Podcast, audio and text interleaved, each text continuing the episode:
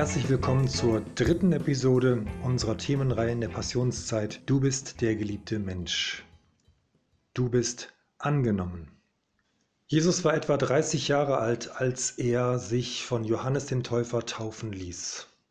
An irgendeiner Stelle am Jordan, mitten in der Wüste, dieses besondere Ereignis.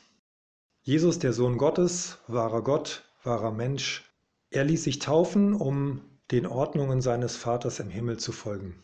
Und als er das tut, als er von Johannes dem Täufer unter Wasser getaucht wird und wieder emporkommt, öffnet sich der Himmel über ihm und es ist eine laute, kräftige Stimme zu hören, die sagt, Du bist mein geliebter Sohn, an dir habe ich wohlgefallen. Manche konnten diese Stimme verstehen, für andere war es nur ein Donnergrollen, ein Wort, das über dem Leben von Jesus stand.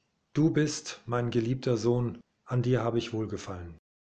Die Frage, die ich mir oft stelle, ist, was kann so ein Satz denn wirklich bewirken? In all dem Durcheinander unseres persönlichen Lebens, unserer Gesellschaft, in dieser Welt. Ist diese Botschaft, du bist angenommen, nicht viel zu klein, unbedeutend und lieblich? Wenn man auf hoher See einem Eisberg begegnet, dann ist das ein imposantes Schauspiel. Glitzerndes Eis mitten im Ozean, weit weg von der Antarktis. Erfahrene Seefahrer wissen aber, dass der Schein trügt, denn das, was man sieht, das sind nur etwa 20 Prozent der gesamten Eismasse. 80 Prozent befinden sich unter der Wasseroberfläche. Ein bisschen ist das so auch in unserem Leben. Nur sehr wenig von dem, was wir sind und was uns ausmacht, ist für andere nach außen hin sichtbar. Der weit größere Teil ist das Innerliche, das Innere. Und wir machen oft den Fehler, dass wir uns unablässig um das Äußere kümmern und dabei das Innere verkümmert. Aber gerade das Innere ist es, das unser Äußeres entscheidend prägt. Wenn in unserem Inneren Sätze gespeichert sind, die Ablehnung, Überflüssigkeit, Ärger, Zorn und andere negative Dinge enthalten, dann wird das unseren Blick auf uns selbst und auf die Welt um uns herum entscheidend mitprägen. Im Leben von Jesus war dieser Satz seines Vaters im Himmel ein entscheidender Satz, der ihn befreit hat, ein Leben zu leben, das unglaublich kraftvoll und eindrücklich war. Ich lade dich zu einem Gedankenexperiment ein. Was wäre, wenn der jähzornige Nachbar von diesem Zuspruch du bist der geliebte Mensch, du bist angenommen, verändert würde. Was wäre, wenn die überforderte, alleinerziehende Mutter, die es gerade so schafft, ihren Alltag zu meistern, von diesem Zuspruch, du bist der geliebte Mensch, du bist angenommen, berührt würde? Was wäre, wenn das Kind, das in der Schule immer am Rand steht, tief in sich diesen Satz als Schatz horten könnte, ich bin der geliebte Mensch, ich bin angenommen, von Gott angenommen. Was wäre, wenn der Langzeitarbeitslose von diesem Satz berührt und aufgerichtet würde? Ich bin der geliebte Mensch, ich bin angenommen.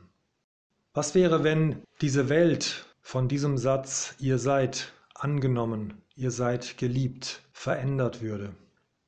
Jesus hat einmal gesagt, euch geschehe nach eurem Glauben.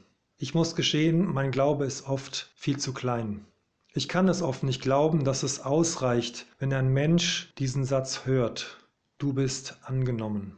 Und doch ist das die Geschichte von Jesus, der das gelebt, erzählt, gezeigt, erfahrbar gemacht hat. Und die Begegnung mit ihm hat Menschen für immer verändert. Und aus einer kleinen Bewegung in einem unbedeutenden Winkel des römischen Reiches ist eine Bewegung geworden, die die ganze Welt verändert hat. Und die Ursache, der Grund dieser Bewegung ist die Liebe Gottes, ausgesprochen in diesen Sätzen. Ich habe dich bei deinem Namen gerufen von allem Anfang an. Du bist mein und ich bin dein. Du bist meine geliebte Tochter, mein geliebter Sohn, an dir habe ich immer wohlgefallen. Ich habe dich in den Tiefen der Erde geformt und dich im Schoß deiner Mutter gewoben. Ich habe dich in meine Hand geschrieben, habe dich im Schatten meiner Flügel geborgen. Ich blicke auf dich mit unendlicher Zärtlichkeit und sorge mich um dich mit einer Sorge, die noch viel tiefer geht als die Sorge einer Mutter um ihr Kind. Ich habe jedes Haar deines Hauptes gezählt und jeden deiner Schritte geleitet. Wo immer du hingehst, gehe ich mit dir, und wo immer du ruhst, wache ich über dich. Ich will dir Nahrung geben, die all deinen Hunger sättigen wird, will dir den Trank geben, der all deinen Durst stillen kann. Ich will mein Angesicht nicht vor dir verbergen. Du weißt, dass ich dir gehöre und ich weiß, dass du mir gehörst. Du gehörst zu mir. Wo immer du sein wirst, will auch ich sein. Nichts wird uns jemals trennen können. Wir sind eins. Ich lade dich ein, dem Was wäre wenn Taten folgen zu lassen. Beginne den Tag morgen mit einem Dank für diese Wahrheit Gottes über deinem Leben. Ich bin geliebt und ich bin angenommen. Und bete dafür, dass Gott dir Gelegenheiten schenkt, diese Wahrheit anderen Menschen zu zeigen in deinem Alltag. Lass dich leiten durch den Heiligen Geist und Immer dann, wenn du den Eindruck hast, dass ein Moment gekommen ist, an dem diese Wahrheit hineingesprochen, hineingelebt, hineingeliebt werden kann in eine Situation, dann tu es mit einem Stoßgebet. Wenn wir das tun, dann folgen wir Jesus nach und sein Leben hat das Leben von anderen Menschen verändert. Und dazu sind wir genauso berufen dass durch unser Angenommensein andere eingeladen und ermutigt werden, selbst diesem Angenommensein auf die Spur zu kommen.